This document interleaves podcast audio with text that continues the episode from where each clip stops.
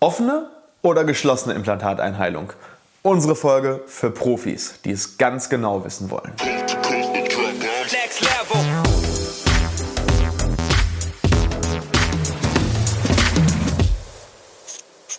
Hallo liebe Community, mein Name ist Dr. Stefan Helker und ich heiße euch herzlich willkommen bei der Audioversion unseres erfolgreichen YouTube-Formates Implatalk. Sollten dir die visuellen Einblendungen an der einen oder anderen Stelle fehlen, komm gerne nochmal auf unseren YouTube-Kanal und schau dir das passende Video an. Und jetzt viel Spaß mit dem Podcast.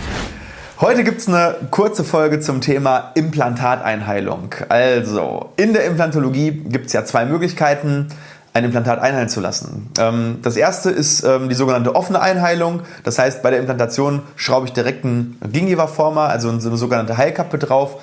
Und es gibt die geschlossene Einheilung, das heißt, ich nähe nach dem ähm, Implantieren zu und das Implantat heilt ja unsichtbar unter der Schleimhaut, also sprich unter dem Zahnfleisch ein.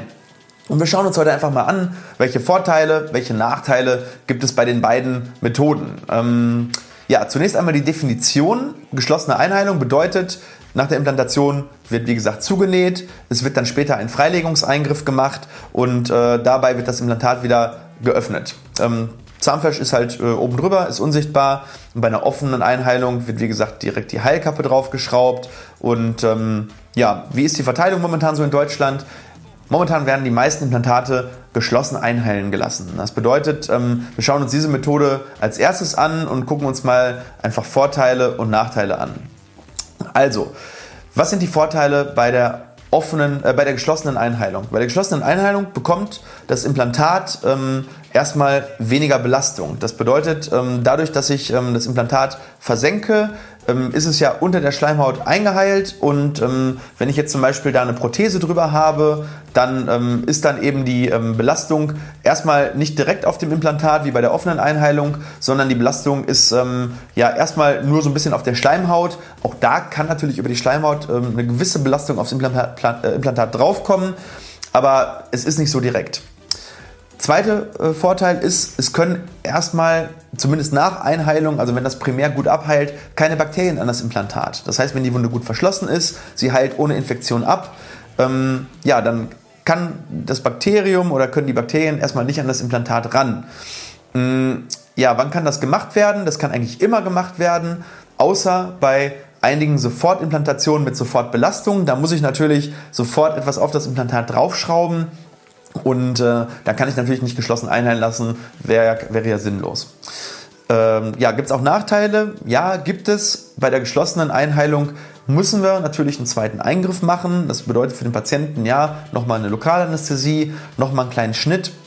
Und es sind auch etwas höhere Kosten da, weil der Chirurg eben zweimal eindecken muss, zweimal Materialien kaufen muss und zweimal Zeit investiert.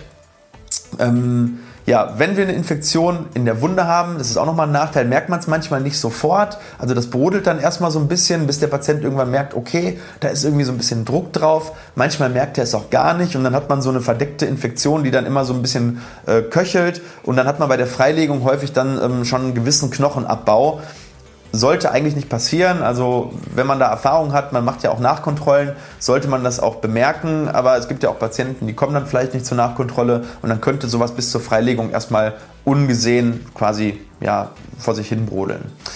Okay, offene Einheilung. Schauen wir uns da mal so die Vorteile und Nachteile an. Also der Vorteil ist hier ganz klar, das Zahnfleisch kann natürlich, dadurch, dass ich sofort einen Gingiva-Former, also einen Zahnfleischformer, auf das Implantat draufschraube, sehr lange heilen. Das heißt, es formt sich schon schön aus. Ähm, wir kriegen so ein schönes sogenanntes Emergenzprofil, also sprich, das kommt schön, äh, die Krone kommt schön aus dem Zahnfleisch raus.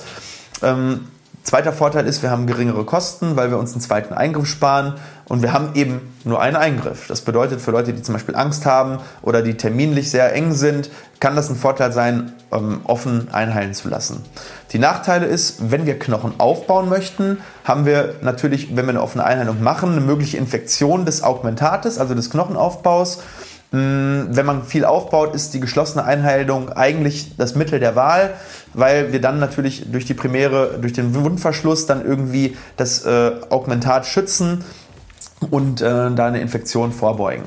Wir haben außerdem, wenn wir jetzt zum Beispiel eine Prothese drauf haben auf dem Implantat, bei Einzelzahnlücken im hinteren Bereich ist das jetzt nicht so relevant, aber wenn wir zum Beispiel eine ähm, Totalprothese haben, dann ist natürlich auch mehr Belastung auf dem Implantat drauf und dann muss man auch die Prothesen häufig aufwendig anpassen, muss dann unter der Prothese genau diesen Bereich ausschleifen und ja, das kann dann ein bisschen aufwendiger sein muss man dann später bei der Freilegung aber sowieso nochmal machen. Dementsprechend verschiebt man den Aufwand dadurch ähm, eigentlich nur nach vorne.